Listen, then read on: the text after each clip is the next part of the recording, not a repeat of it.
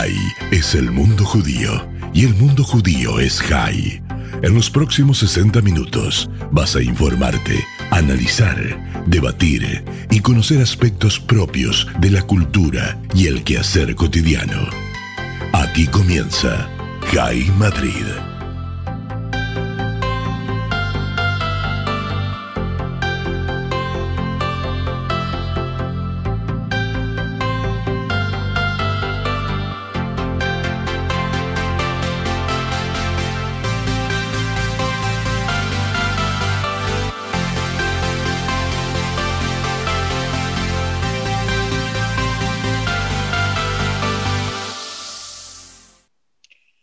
Nuestro programa de hoy con Urias Tissin eh, va a ser muy especial. Un amigo de la infancia, David Achuel, eh, ha sido presidente de la Comunidad Judía de Madrid, empresario.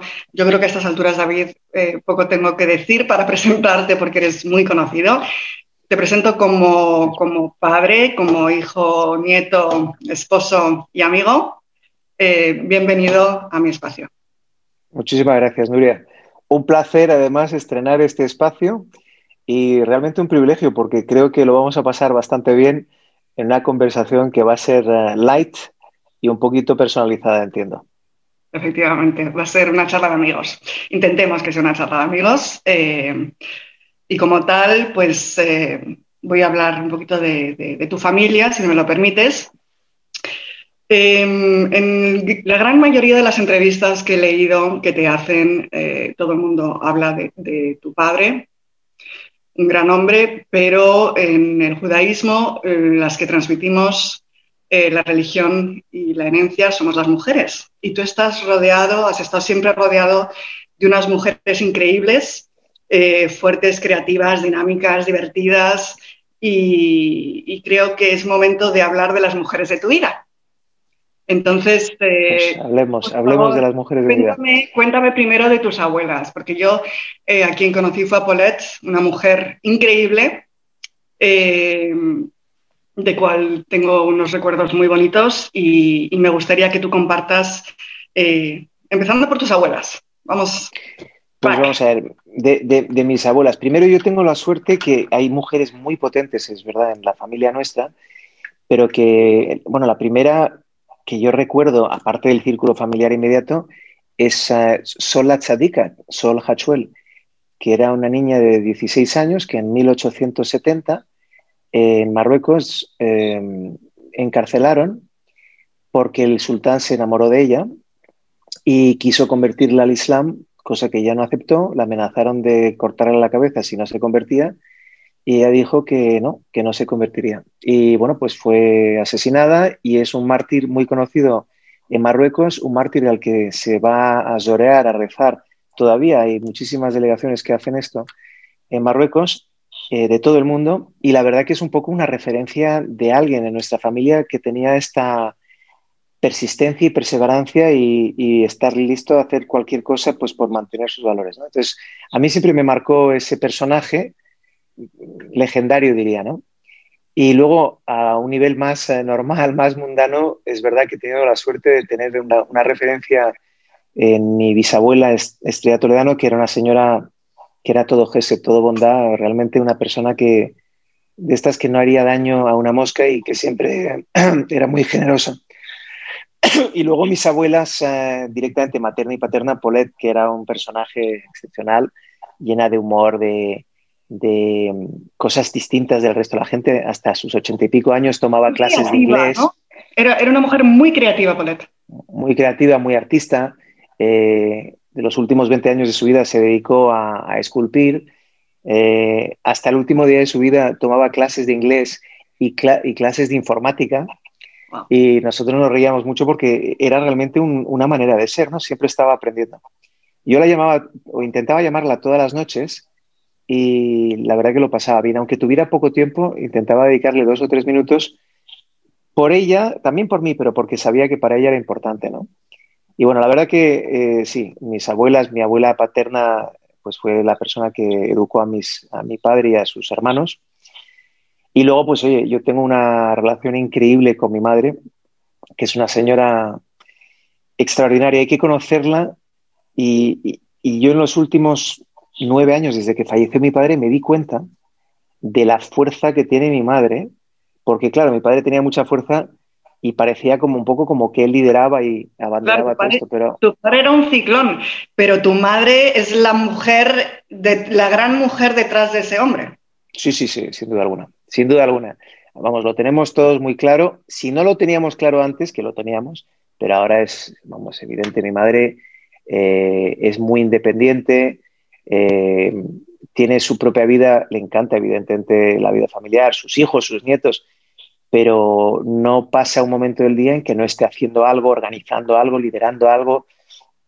Y además es, muy generosa, entonces se ocupa de todas sus amigas, de todo el mundo y muy cumplidora. Nosotros la llamamos la yeque entre nosotros, porque como somos sefaradís, pero, pero ella tiene una mentalidad muy, muy germánica, muy, organizada. Muy, muy organizada y, vamos, que todo tiene que ser exactamente como tiene que ser. Pero bueno, hay que convivir con eso también. Y próximamente bisabuela, efectivamente, nos han anunciado hace poquito que mi sobrino y su mujer, que es una pareja maravillosa, están esperando y bueno, estamos muy contentos. Qué alegría. Sí, gracias a Dios. Cuéntame, tu hermana, ¿tienes una hermana mayor? Pues tengo una hermana mayor, nos hemos pasado pues la mitad de nuestras vidas peleándonos, mi hermano y yo con ella, porque éramos los pequeños, los micos que realmente molestábamos más, más que otra cosa, pero ahora en esta fase de nuestra vida, la verdad que gracias a Dios eh, nos hemos reencontrado después de cada uno vivir fuera de España. Y bueno, tenemos la suerte que los tres trabajamos juntos, eh, lo tenemos organizado de una manera en que cada uno tiene su área de responsabilidad eh, y según también las atribuciones que tiene cada uno, la experiencia, nos, hemos repartido bien el, liderazgo del grupo y que no falte decir que la verdad que para mí la base fundamental de lo que soy pues es la elección que hice hace unos 26 años, eligiendo una niñita muy jovencita para compartir mi vida. Y desde entonces pues he tenido dos chicas también, aparte de un varón, o sea que estoy rodeado de mujeres. Y lo poco machista que podía haber sido hasta los 18 años o lo que sea. Vamos, dejemos ese tema. desde que soy papá, imagínate tú, eh, ahí no hay machismo de ningún tipo porque quiero que mis hijas tengan oportunidades y que tengan unas vidas muy completas en todo lo que elijan hacer, ¿no? O sea que sí, que el tema de la mujer está muy presente claramente en mi vida. Y una cosa, ¿hay, habrá libertad de elección eh, a la hora de elegir profesión? Porque sois una empresa familiar. Hay un refrán que dice que el que funda la empresa la deja a los hijos, los hijos la gestionan y los nietos la destruyen. Eh, ¿Tenéis algún tipo de asesoramiento en ese sentido? Porque muchas empresas familiares sí que buscan asesoramiento para evitar ese tipo de, para que quede todo muy definido a futuro, ¿no? Porque a lo mejor tus hijas quieren ser artistas o quieren dedicarse a otras cosas. es que, es, que seguro. totalmente. Yo estoy convencido de que de mis tres hijos eh, no entrarán todos en el negocio de familia. Yo tampoco les recomendaría entrar en el negocio de familia Espero que el negocio de familia aguante hasta entonces, porque también lo podemos estar fundiendo los actuales. Pero, pero la, clave de todo es, eh, hay que ser muy profesional. La gente que vaya a llevar el negocio tiene que saber muy bien de ese negocio y no se puede encontrar con una responsabilidad sin estar a, la altura. Entonces, eh, bueno, nosotros en el, tema familiar eh, tenemos a diferentes miembros de la familia que ya están además trabajando yo tengo la suerte que tengo a mi sobrino Daniel, que ha pasado casi 14 años fuera de España trabajando en el sector financiero, en el sector inmobiliario, que ha vuelto con nosotros hace pocos meses y para mí es como si fuera un hijo. Entonces le tengo trabajando muy cerquita mío y es un poco el next gen eh, desde un punto de vista de liderazgo, pues en 10, 15, 20 años, cuando colguemos las botas, sobre todo mi hermano y yo, veremos, veremos eh, si las colgamos pronto o no yo, no tengo particular interés en, mantenerme activo como ahora en el negocio nuestro. Quiero seguir siempre activo, pero no me cierro solamente a la actividad que estoy haciendo ahora mismo. Yo me he reinventado en sectores, en actividades. A un momento dado el tema de la comunidad judía y el mundo judío ha sido muy importante en mi vida, lo sigue siendo pero distinto y espero que en cinco años pues eh, esté haciendo algo distinto también. O sea que a ver, qué, a, ver qué, a ver qué elijo para mí. Bueno, yo estoy segura que no te vas a aburrir y que tendrás siempre mil ideas. Cuéntame una cosa, durante, hablando de familia, durante el, tiempo del confinamiento todos hemos pasado 24/7 eh, con nuestras familias, eh, con nuestros seres, eh, primer círculo cercano. para mucha gente que no estaba acostumbrada a convivir a diario con su pareja y con sus hijos, puede haber sido incluso traumático post confinamiento se han roto muchas parejas porque justamente por esa falta de, día a día y de no saber mm, reinventarse y llevar, eh, o simplemente después de mucho tiempo eh, eran desconocidos y el convivir pues ha terminado de, poner eso en evidencia. ¿no?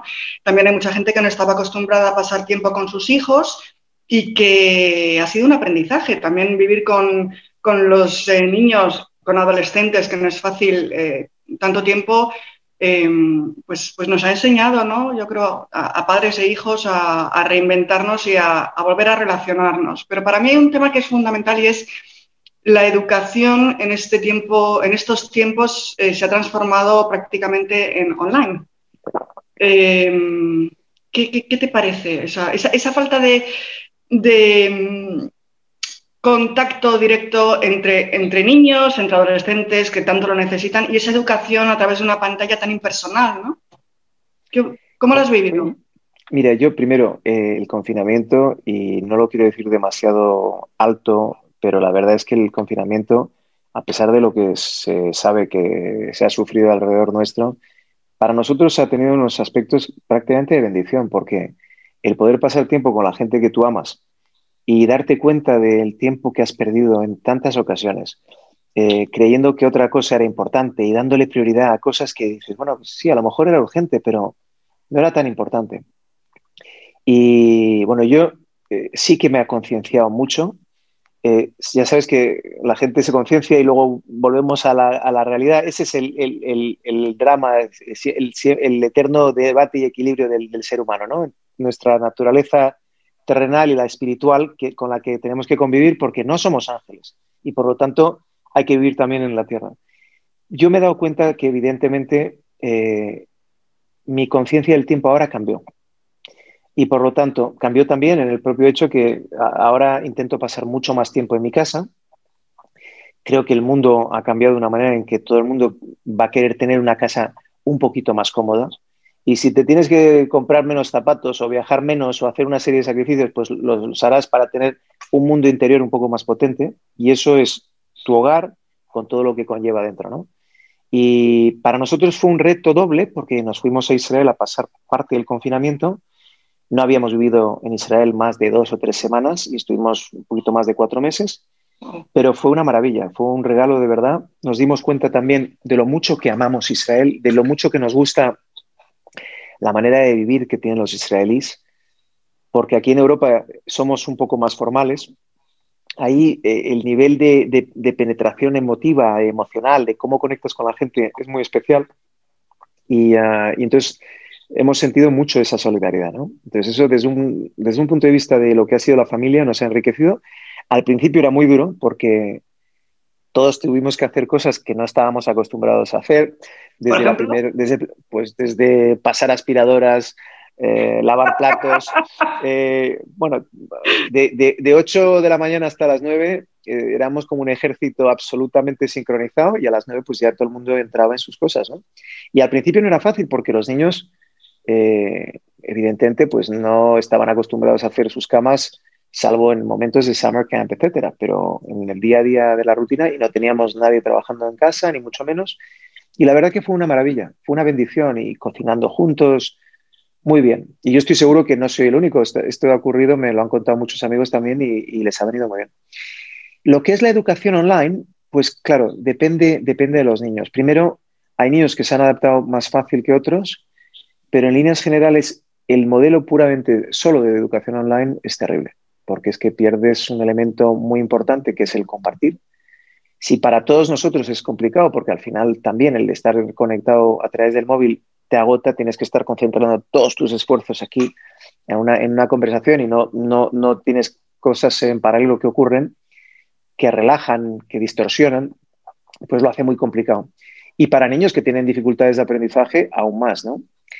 Y yo creo que al final eh, de lo que aprendemos en el colegio, de manera más formal, pues es solo un, porcentaje de lo no formal que aprendemos, que es lo que nos hace ser eh, animales sociales y, y, lo que nos hace tener empatía, toda esa parte del desarrollo de la inteligencia emocional, que es fundamental, porque al final eh, ser un excelente contable lo puedes aprender en algún momento dado de tu vida, pero el ser alguien que tiene empatía y que, que, es capaz de tomar las buenas decisiones en su vida, pues es a través de la experiencia, y la experiencia la tienes a través de conocer a la gente. A gente y ahí y, y nos, nos, está faltando eso. A mí me, me da mucha pena, sobre todo los niños que han pasado este último año sin ver a otros niños y que están además en momentos especialmente formativos para todo lo que es esa interrelación. ¿no? Eso me, me, preocupa mucho. Ahí van a, va a tener que hacerse muchos esfuerzos. Bueno, también el tema de las mascarillas, ¿no? Yo lo veo en, en gente que tiene niños pequeños, eh, lo importante que es para nosotros gesticular, hablar, que te vean la boca para, para eh, aprender a hablar, ¿no? Y mm, todos estos bebés y niños que solamente ven ojos y que mm, sí. se relacionan con estos seres que tienen la mitad de la cara atrapada. O sea, Total. Yo creo que ahí va a haber un, un trabajo muy importante que hacer eh, a posteriori porque, porque, bueno, yo creo que a todas las edades afecta, pero en, en, el momento del desarrollo mucho más, ¿no? Es algo que luego queda... Y ahora te voy a decir una cosa, eh, pensando ahora ya en el otro espectro ¿no? eh, demográfico, eh, en la población mayor. Tú imagínate lo que es para una persona que tiene 85 años, un año de su vida. Un año de su vida despegado del resto del mundo, con todo lo que conlleva, y además en la proporción de lo que representa ese año de lo que les queda de vida. Es, es, dramático, la verdad que visto desde ese punto de vista es muy duro, porque bueno, al final eso es una cosa que no, que no vuelve y... No vuelve. Te confieso que, yo estuve meses dejándoles a mis padres la comida en el ascensor. Eh, incluso el día del cumpleaños de mi padre le mandé en el ascensor una tarta con las velas encendidas. Ya. O sea, y bueno, ahí estamos todos. Pues, eh, tema aparte, la ley CELA, mmm, ¿cómo se digiere? ¿Tu opinión al respecto? Yo creo que eh, el gobierno socialcomunista actual en España es un reflejo de lo que eh, compone. Es decir, no hay que olvidarse que tenemos a los eh, neoterroristas de Bildu que están ahí dentro, eh, a los independentistas catalanes de RC, al populismo comunista de Iglesias, financiado, como sabemos, por Irán y por Venezuela. Y luego un partido socialista inexistente que, que, que, que está básicamente eh, echado al monte y en, en, en la línea de, de Zapatero, es decir, justificando Venezuela, y ese tipo de, de, de, regímenes que, bueno, que cualquiera que tenga un mínimo conocimiento de historia sabe lo que ha sido el comunismo y, y la, la, cantidad de muertes que ha provocado en todo tipo de países, sobre todo en la Unión Soviética y es verdad también en la propia China, ¿no? Entonces, yo creo que la, ley CELA tiene un gran defecto de, base, que es el, el, concepto de no primar el esfuerzo. Y yo creo que eso es la base de todo. Eh, la meritocracia, con independencia de lo que es uno. A mí no me importa si alguien es rico, pobre, inteligente, menos inteligente. Eso es poco importante. Pero yo creo que hay dos cosas que son clave en la vida, que son el esfuerzo y la justicia en que el que logra algo lo pueda tener. Sobre eso se basa nuestro sistema. Y cuando no tienes en la, en la Torah, te, tienes uno, uno, de los elementos que, que, dice la Torah que, que, sustentan el equilibrio del mundo, es el que no haya un, un sistema que, que permita que haya injusticia social. Es decir, no se puede permitir de ninguna manera que unas personas estén por encima de la ley por ser eh, simplemente los que tienen el poder. Tiene que haber justicia. Socialmente superiores, digamos. Claro, no, lo que tiene que haber es eh, tiene que haber una posibilidad para todo el mundo de poder lograr si tiene los atributos para ello, de poder lograr eh, conseguir los intereses. Eso no quiere decir que todo el mundo sea igual, pero la, la cuestión de las oportunidades es muy importante. Y no puede haber eh, simplemente gente que está por encima del bien y del mal y que por lo tanto consigue una serie de cosas. Por la misma lógica, no se puede poner una simple vara de, de, de, de medir Por abajo. De decir, es que, claro, por abajo, de decir, no, no, es que aquí eh, eh, las notas son poco importantes. Aquí lo que importa es que pasen a la próxima clase. Primero porque le quitas el aliciente a cualquiera. Si tú no te esfuerzas en cualquier cosa, es que es, un elemento tan lógico como el propio desarrollo de la vida. En, cualquier ecosistema hay que dejar que, todo fluya. Mira, te voy a dar un, dato que me contaron hace muchos años y que se me quedó. Todos nosotros somos ganadores. Todos los que habitamos el planeta Tierra ahora mismo somos ganadores. Y somos ganadores de una gran carrera que hicimos de natación cuando éramos pequeños espermatozoides, donde competíamos el uno contra el otro en una gran carrera donde de media había otros 6.000 millones de espermatozoides. Interesante además la cifra porque se asemeja al, casi al número de habitantes que hay en el planeta. ¿no?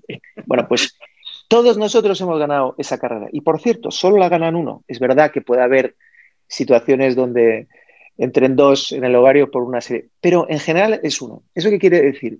Que todos somos ganadores potencialmente de haber llegado aquí. Ahora es, ¿qué vas a hacer con tu vida? Y muchas veces, nosotros mismos, yo te diría prácticamente casi todas las veces, nosotros mismos somos los que nos paramos en nuestro propio desarrollo. Claro que le tienes que decir a, a tus hijos, tú puedes ser lo que quieres ser. Ahora tienes que ser realista y tienes que ir tomando paso por paso. No pienses hoy que vas a ser presidente de Estados Unidos simplemente porque lo puedes ser. No, no, no. ¿Qué vas a hacer para ello? Pues tienes que estudiar, tienes que poner esfuerzo. Tienes, ¿Te gusta la política? Aprende sobre sistemas históricos, sobre el, ecosistema de gobernabilidad. Ponle el esfuerzo. Y la ley CELA es la antítesis de todo lo que estoy diciendo. Pues justamente es todo el mundo, por el hecho, por el mero hecho de existir, pues tiene que pasar a la siguiente fase. Bueno, pues perfecto. Eso, mm, ¿cómo se come? Entonces ya el, sistema termina. Y es muy peligroso. Va ¿eh? también un sistema de cribado propio, porque muchos niños simplemente por pasar no están preparados para pasar, con lo cual se frustrarán y caerán y, subirá muchísimo también el, nivel de abandono, ¿no? Porque si no estás preparado, el, nivel, la impotencia que sientes y la frustración es absolutamente te, derrota. Nuria, yo te digo solo una cosa. A mí no me gustaría eh, que una ley así pase a la historia con mi nombre. Entonces, la ministra Cela la verdad que yo no entiendo hasta qué punto se tiene que creer lo que está haciendo, pero me parece vergonzoso. Es justo la antítesis de lo que se ha hecho hasta ahora en cualquier sistema. Bueno, llegué a leer y no será bueno. en el sistema de educación venezolano actual, o sea que mm, no sé si es eh, tan así, pero no me extrañaría. Em, pues oye, a lo mejor en unos años te dedicas a crear plataformas de educación diferentes, ¿no? Porque estás tan conectado a todo lo que son startups, tecnologías, eh, que, a lo mejor identificas algo mm, que puede servir para, ello y te dedicas a ello en unos años. Pues te voy a decir una cosa. Nosotros en el mes de febrero vamos a inaugurar un hub eh, relacionado a Israel en una comunidad autónoma española y justamente el, modelo es replicar lo que se hace bien en Israel, adaptándolo a la realidad española y de esa comunidad autónoma en particular. Y lo estamos haciendo porque no, no, creemos solamente que Israel lo hace todo perfecto, ni mucho menos. Pero está claro que el modelo israelí, por necesidad, ha sido capaz de lograr que la gente eh, le meta todos sus esfuerzos para que las cosas salgan que no haya un temor tampoco hacia el hecho de, fracasar en el intento. Es decir, todos vamos a fracasar. Todos tenemos durante nuestros días, nuestras semanas, cosas que no nos salen bien. La cuestión es, uno, cómo te levantas y dos, cómo vuelves a repriorizar. Porque si vuelves a hacer lo mismo de la misma manera, pues hombre, la estupidez tiene un límite. Lo que tienes que ser capaz es de ver lo que he hecho hasta ahora, qué he hecho bien y dónde me he equivocado. Perfecto. Y cómo se ha movido también la jugada para que en la próxima te enganches al, tren adecuadamente. Y eso los israelíes lo han hecho bien, ¿eh? Que, lo que has dicho, la estupidez tiene un límite, lo que tiene un límite es la, inteligencia, la estupidez lamentablemente es ilimitada. Eso es cierto, eso lo dijo, eso lo dijo Einstein. Es verdad. Eso, está bien dicho. Sí, la verdad que estaba, estaba, hablando un poco por deseo, más que por, eh, que por realidad, eso es cierto. David, hablando de, Israel, em, eres eh, patrón, eres eh, miembro del, comité de selección del premio Génesis. este año el, ganador, eh, Nathan Sharansky, ha donado íntegro el premio de un millón de, dólares para ayudar a paliar los efectos eh, del COVID y para premiar la investigación en el, campo de, este gran drama que estamos viviendo.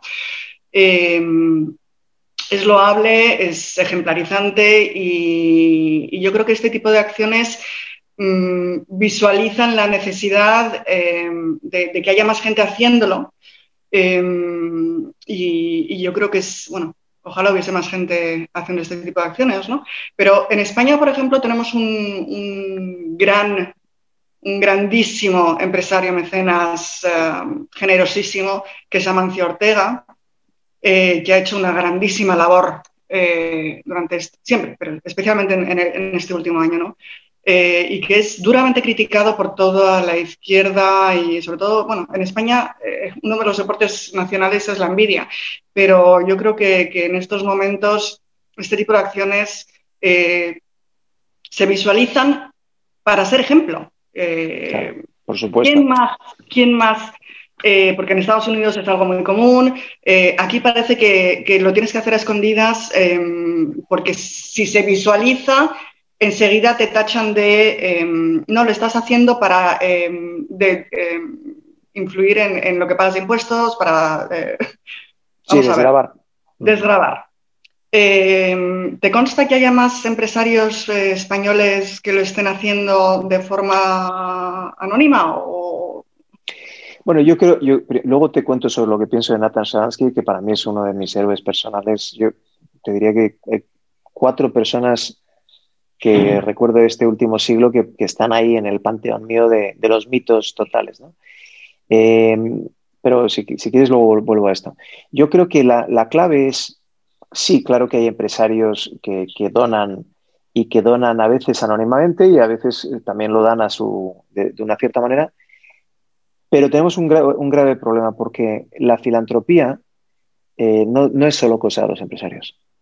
O sea, la filantropía es un chip mental, es un dar hacia los otros. Entonces, eh, una madre tiene ese chip mental por definición, porque cuando eres madre solo puedes hacer una cosa, que es dar, dar y no esperar a recibir, ¿vale? Ese es el, modelo de la filantropía.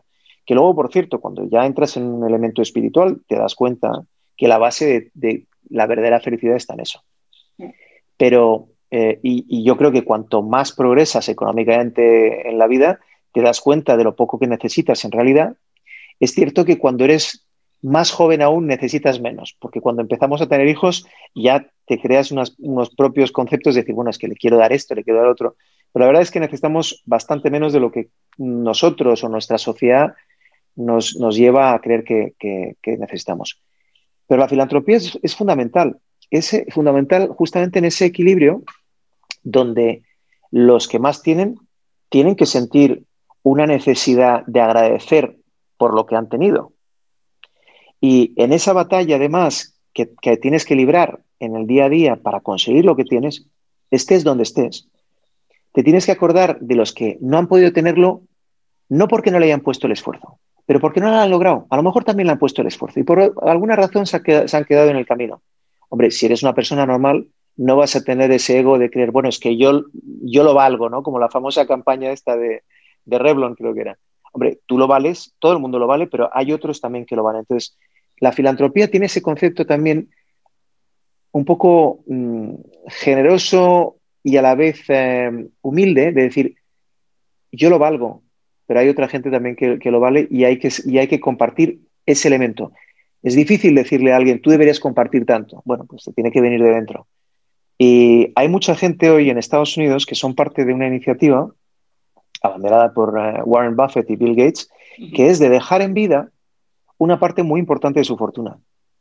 Hombre, yo creo que cuando tienes una, fortuna tan gigantesca, pues oye, eh, intentar desde, desde el momento en que todavía estás aquí, no dejárselo a un gestor que lo haga cuando tú ya no estés, a saber lo que elige ese gestor. Pues igual que tú has sido una persona que ha construido todo esto, sé capaz de construir con esto otra vía que decidir, Y decidir, porque la fundación de, Melinda Gates la gestionan ellos, o sea, están muy... Claro, es que la, filantropía no, es solamente eh, repartir dinero, ni mucho menos, es hacer que ese dinero tenga el, mayor recorrido del mundo, ¿no? O sea, de cada euro que estás dando, intentar que llegue lo más lejos posible y que además vaya a, soluciones estructurales a problemas, ¿no? Llámalo de hambre, de eh, enfermedades eh, víricas, o sea, ese es el tipo de filantropía.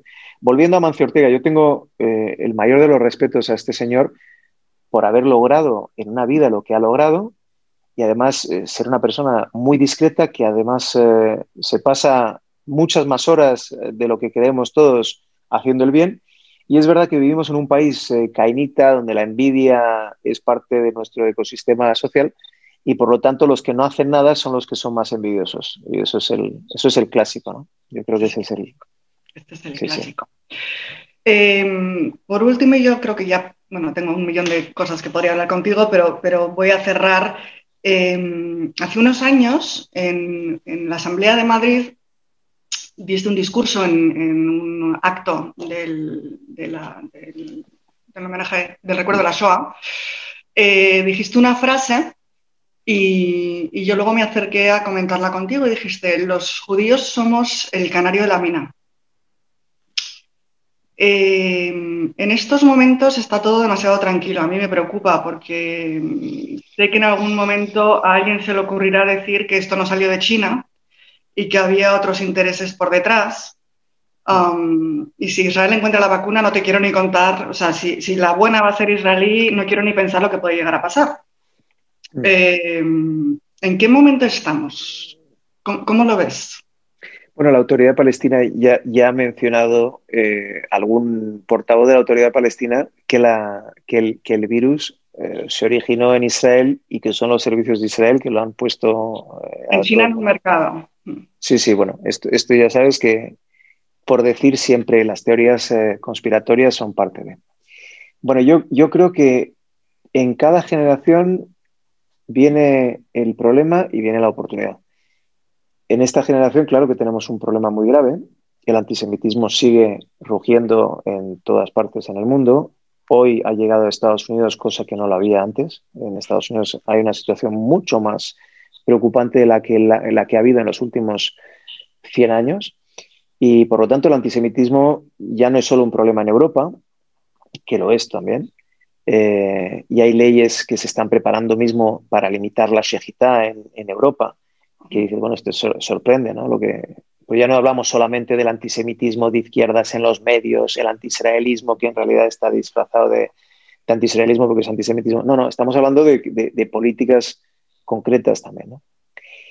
Pero a pesar de todo esto, yo creo que el problema más grave no es el antisemitismo. Yo creo que el problema más grave es la asimilación. En un siglo XXI, donde todos estamos más conectados que nunca, donde eh, aspiramos a tener una identidad global, donde todos somos un poquito de todo. Yo me siento muy orgulloso de mi identidad, por supuesto, judía, de mi identidad española, francófona, Mm, habiendo pasado ocho años de mi vida en Estados Unidos, teniendo un, poco de tema asiático al haber vivido en China también ocho años. O sea que me siento muy consciente de todos esos, elementos, pero soy también muy consciente de mi identidad, de mis valores, que son claramente judíos, ¿no? Que además hoy es muy fácil porque los valores judíos se han vuelto eh, judío-cristianos, se han vuelto occidentales y son universales hoy en día en gran parte.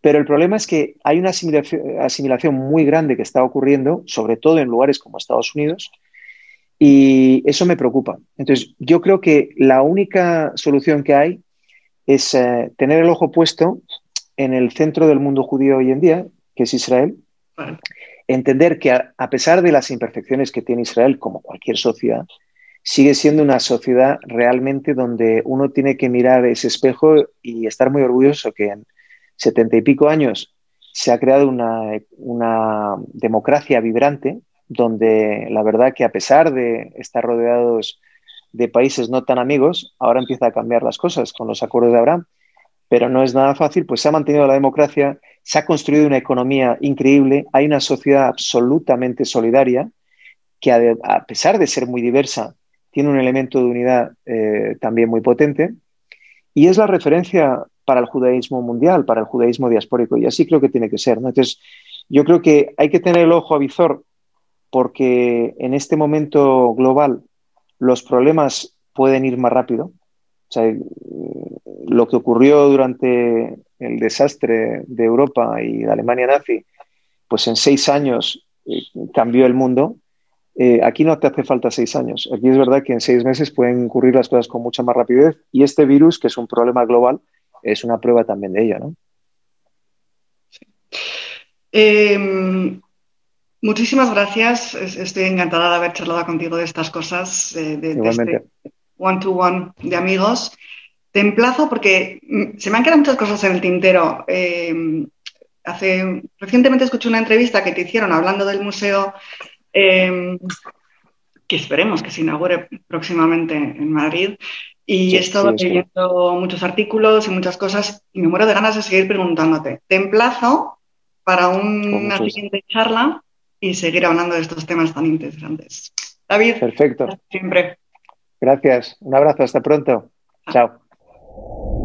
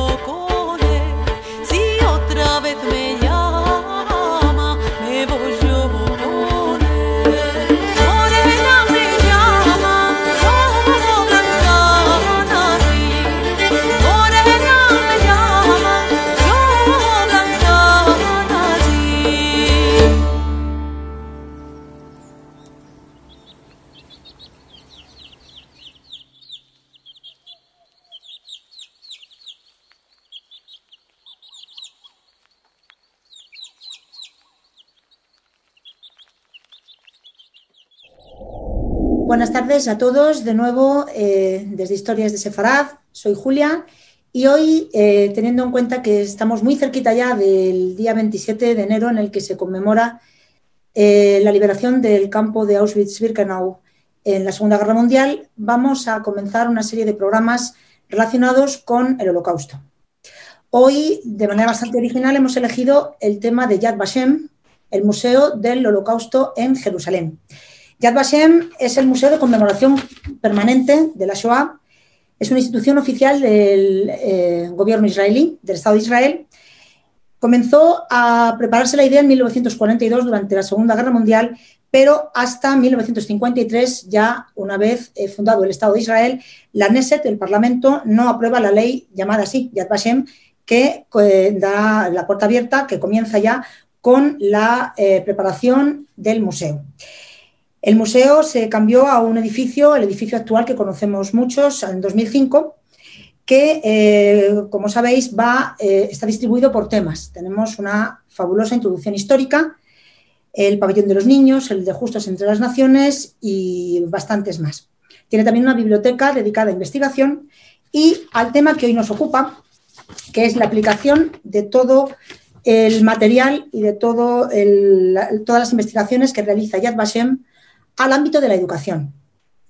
Para ello contamos hoy con la presencia de Elena Fernández Díaz, doctora en Historia Contemporánea por la UNED, licenciada en Geografía e Historia por la Universidad Complutense de Madrid, máster en Archivística y Diversidad Cultural, ya reside en Melilla, da clase en el Instituto Rusadir y además pertenece a la asociación Mengimel y es coordinadora de SEFAMEL, que es el proyecto sobre la presencia judía en, en Melilla.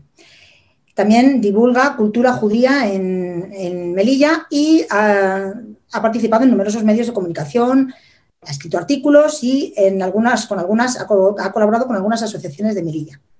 Elena hoy eh, está con nosotros porque es uno de los docentes que realizó el programa de Yad Vashem para eh, la difusión eh, del holocausto de la Shoah en el ámbito educativo. Hola Elena, ¿cómo estás? Muchas gracias por, por estar Buenas a todos, un saludo a todos desde, desde Melilla. ¿Era tu primera vez en Israel cuando fuiste al, curso sobre la, sobre la Shoah, sobre el holocausto? Pues Julia, sí, era la primera vez que asistía a, a, un curso de este tipo y además en Israel, bueno, pues increíble, es la primera vez, sí.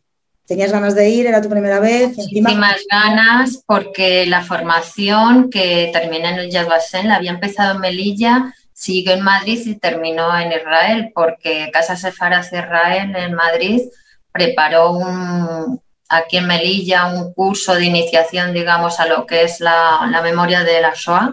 Eh, la terminamos en Madrid algunos docentes y de ahí la posibilidad de acceder como docentes a este curso en el Yad Vashem en, Israel. Gracias también a Casa Sefaraz Israel, a Jessica.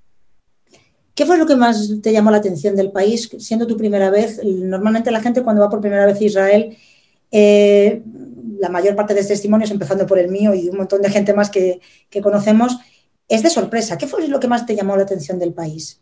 Pues visto desde la distancia, mm, siempre tienes como un poco de inseguridad debido a todos los acontecimientos que ocurren o que salen en las noticias de televisión, pero me llamó muchísimo la atención la seguridad. Es más, no podías ver a personal armado, claro, porque las fuerzas de seguridad están presentes en todos los ámbitos y en todos los espacios, pero en ningún momento te sentías inseguro, la verdad.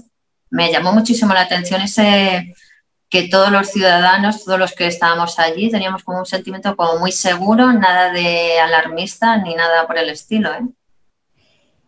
Eh, de repente llegas a Israel y como docente tú y yo sabemos la importancia que tiene la transmisión de, de la información sobre el holocausto, especialmente ahora que ya las personas que por desgracia sobrevivieron, por suerte sobrevivieron, pero por desgracia tuvieron que vivir el holocausto, ya van quedando muy poquitas sabemos la responsabilidad que supone para los docentes tener que hablar de este tema como una especie de cadena de transmisión para que la información nunca, nunca se pierda y para proteger la memoria.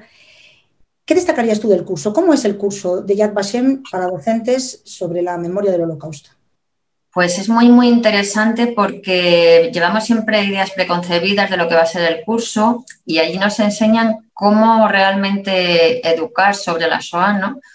Siempre tenemos esta idea de, bueno, vamos a explicarle a los niños ese horror, ese que mataron a 6 millones. Pues no se empieza así educando, se empieza hablando del antes, de qué ocurrió antes, cómo era la población judía en Europa, a qué se dedicaban, qué es lo que realizaban, sus oficios, su vida cotidiana.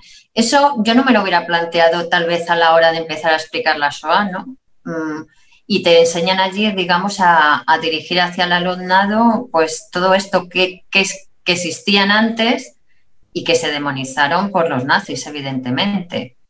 por ese antisemitismo.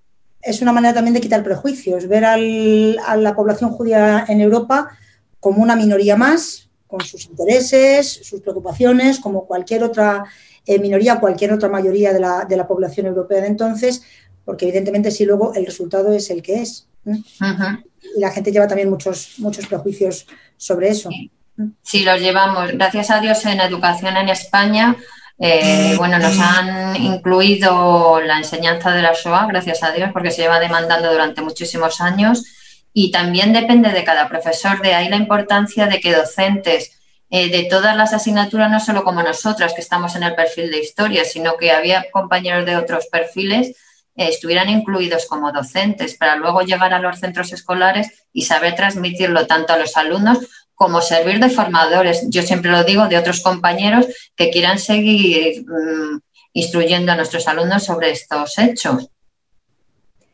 ¿Qué es lo que más te llamó la atención del curso? Que los eh, materiales, las técnicas de didácticas, ¿qué fue lo que más te llamó la atención? Bueno, pues todo en general fue muy, muy completo. Eh, pero sobre, sobre todo los materiales. Eh, ya vas a sentir una cantidad de materiales, bueno, ingente. Allí te podías perder buscando material porque había desde preescolar hasta, bueno, hasta la universidad, material de todo tipo, a todo tipo adaptado a todo tipo de alumnado que podamos llegar a tener, digamos, en nuestra vida como docentes en, educación. Y muchísimos, es más, aquí tengo algunos que he traído muy, muy buenos, mm, bastante, muy, muy completos, como digo, me traje muchos. Tuvimos la suerte, tú Julia que también estuviste, de que el Jazz Basen ya de por sí, por hacer el curso, nos proporcionaba un paquete de, de material muy, muy interesante y luego teníamos la, la posibilidad de adquirir allí material en español, porque sabes que ya Basen, bueno, pues en diferentes idiomas y en español también lo tienen publicado. Muy, muy interesante el poder acceder a ese material que casi siempre está en inglés y los que no dominamos tanto idioma, yo soy mayor de francés, pues no es más difícil, pero al tenerlo en español yo me traje también gran cantidad de, material dirigido a ese tipo de alumnado que tengo yo que está en, en el tramo de la ESO, ¿no?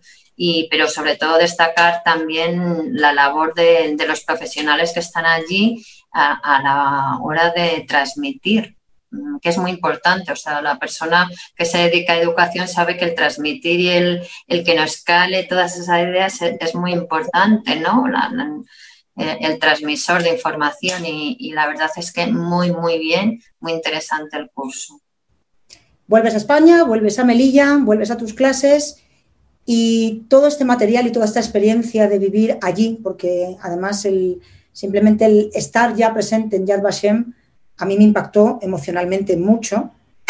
Me impactó la, la, exposición sobre Auschwitz que hubo en Madrid, que era algo mucho más cercano. Estar en Yad Vashem es, es, algo realmente hasta doloroso, duele estar allí. Eh, llegas a Melilla de nuevo, llegas a tu instituto y cuéntanos algún tipo de repercusión posterior ya en las aulas de todo lo que has aprendido y de todo lo que has vivido en el, en el curso sobre la Shoah, sobre el holocausto. Bien, yo tengo la suerte de que en Melilla hay una comunidad viva judía. Eh, conozco lo que es el judaísmo bastante de cerca, no como otros compañeros que tal vez, eh, por supuesto, han oído hablar del judaísmo de judíos, pero no conocen a ninguno, ¿no?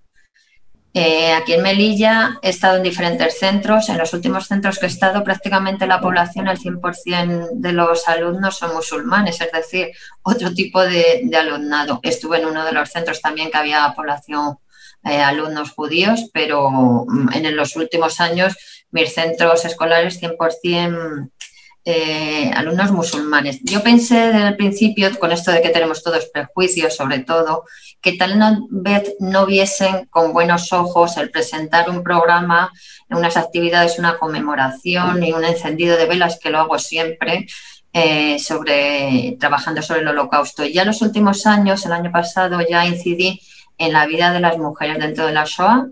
Eh, hicimos con los alumnos y alumnas una investigación sobre diferentes mujeres, diferentes vivencias dentro de la SOA, una presentación a diferentes grupos dentro de cuarto la ESO y un encendido de velas que la verdad los cinco últimos años que lo llevo haciendo, eh, los alumnos están muy volcados a trabajar sobre el tema y muy interesados en, lo que ha pasado, lo ha ocurrido y realmente todos los prejuicios que tal vez yo pensaba y que ellos también pensaban que podrían tener desaparecen en, esos momentos que les presentas una historia real más cercana, trabajando con materiales, con investigación y la verdad que muy, muy positivo eh, en los centros que he estado el, recibir, digamos, y el conmemorar o recordar los 6 millones de, personas fallecidas dentro de lo que es la SOA. ¿Qué cambiarías del curso? El curso es muy completo, pero se nos hace corto a todo. Yo me imagino que a ti, Julia, cuando estuviste también, porque es muy comprimido, porque son muchísimas cosas las que tenemos que aprender, eh, porque intentamos también asimilarlo todo, que tardas meses luego en asimilar todo, ¿no? A la hora de, de reciclarte y de volver a mirar el material.